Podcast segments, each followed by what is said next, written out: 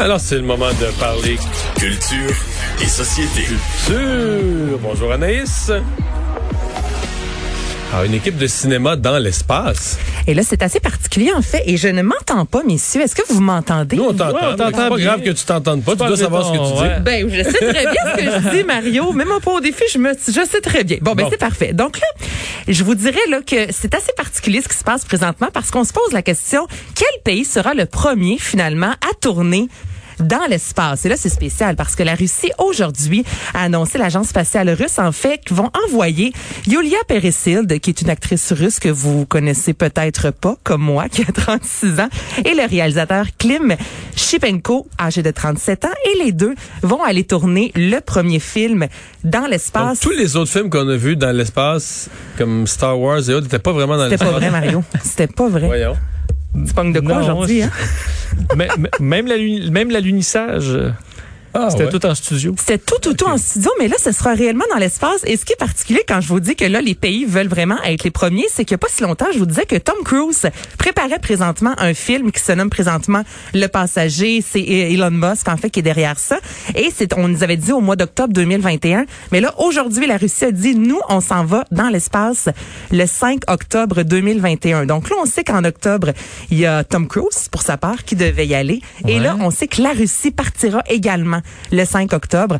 Reste à voir. Donc il y a comme une guerre spatiale sur qui, qui va ben, faire il y a une guerre et le film, là, pour te dire, Vincent, est produit par Dimitri Rigozin, en fait, qui est le patron de l'agence spatiale russe. Et c'est lui, en fait, qui met les sous parce qu'il veut vraiment que ce soit la Russie qui réalise officiellement le premier film de l'histoire dans l'espace.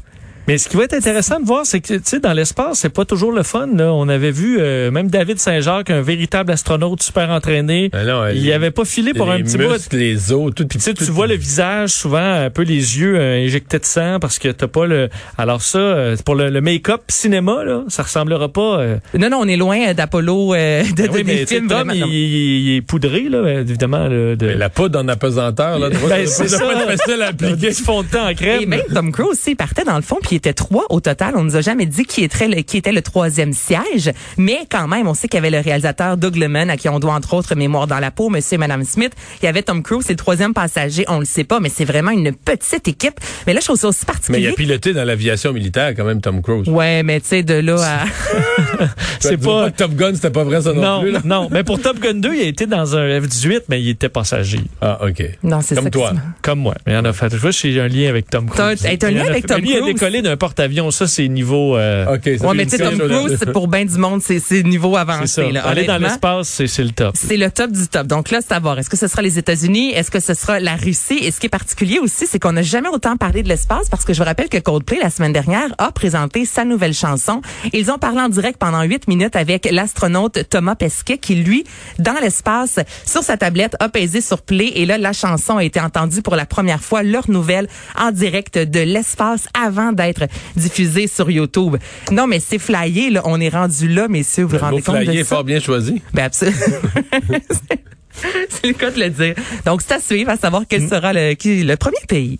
Euh, parlons des trois accords. Je pense qu'il l'a- il avait même dit euh, rapidement dans le, le- lors de leur présence à Star Academy qu'il allait avoir un film. Un film que j'ai hâte de voir. Et là, on s'enligne aussi un peu, je vous dirais, dans cette nouvelle tendance-là. Il y a les Cowboys fringants avec l'Amérique pleure qui nous ont offert un film événement. Donc, on avait vraiment enregistré les chansons dans plusieurs endroits extérieurs au Québec. Dans le cas des trois accords, tout est tourné à Mexico. Euh, c'est tout, tout, tout à Mexico de A à Z. Voilà. Pas en tout. Allez voir les images. Là, on est à la radio, donc évidemment, je vais vous expliquer, mais ça vaut vraiment la peine. Il y a vraiment un court extrait qui a été diffusé.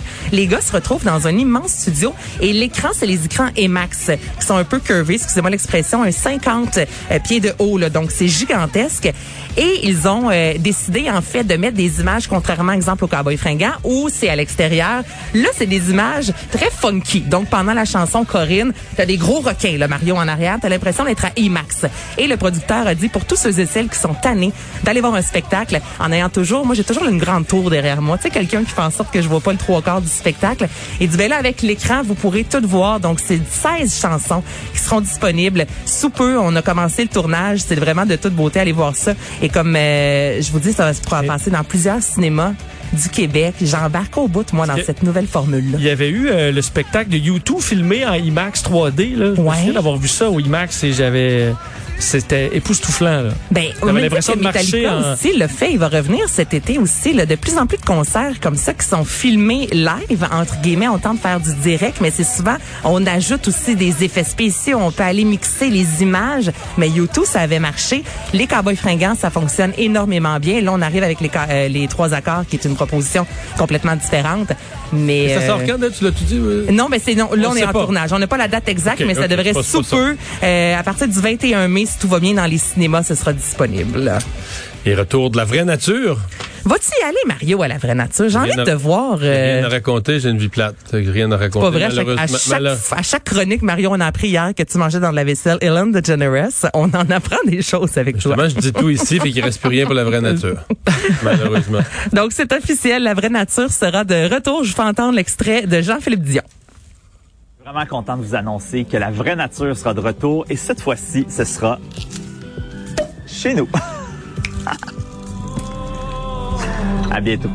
À bientôt avec la petite bouteille de Chez bulle. nous. Donc, ben chez nous. Donc après OD chez nous, là c'est rendu la vraie nature chez nous. Jean-Philippe Dion qui c'était pas son vrai chalet comme on vous l'avait appris dans les quatre premières saisons de la vraie nature. Donc là il a décidé puis lui presque au, quand il y a quelques jours de congé devant lui, c'est à son chalet que ça se passe. Jean-Philippe Dion est un amoureux de la nature, des grosses chemises à carreaux. Donc là il s'est dit tant qu'à le faire cette fois-ci, on va le faire à la maison. Évidemment, on avait dû prendre une pause en raison euh, de la COVID.